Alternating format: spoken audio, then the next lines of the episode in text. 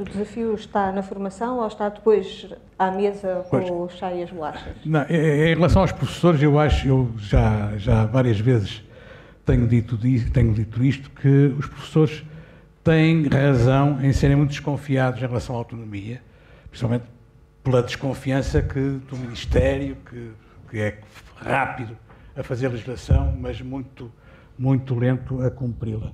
E eu uh, referia que os professores, quando na brincadeira, que dizem que a autonomia é como o Pai Natal. Todos sabem que não existe, mas todos fingem acreditar nele.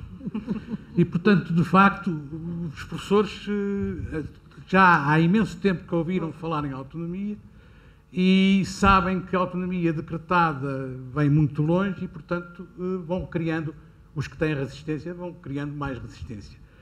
E, portanto, nesse sentido, portanto, eu acho que uh, uh, o que é correto neste ponto de vista é dizer nós damos as condições para, mas agora as escolas avançarão na autonomia conforme as suas possibilidades, os seus interesses, os seus recursos. E nesse aspecto é positivo e nesse aspecto há, há uma, uma, uma, alguma esperança que uh, isto uh, possa seguir o seu caminho.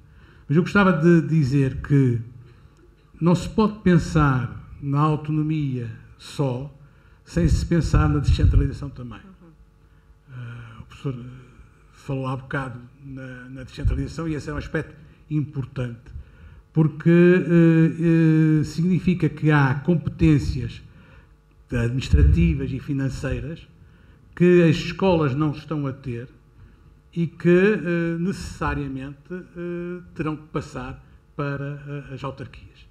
E eu, nesse sentido, acho que o que tem acontecido muito é que a descentralização tem sido vista, sobretudo por um, lado, por um lado mais ligado ao poder político e a autonomia mais ligada ao, ao nível pedagógico.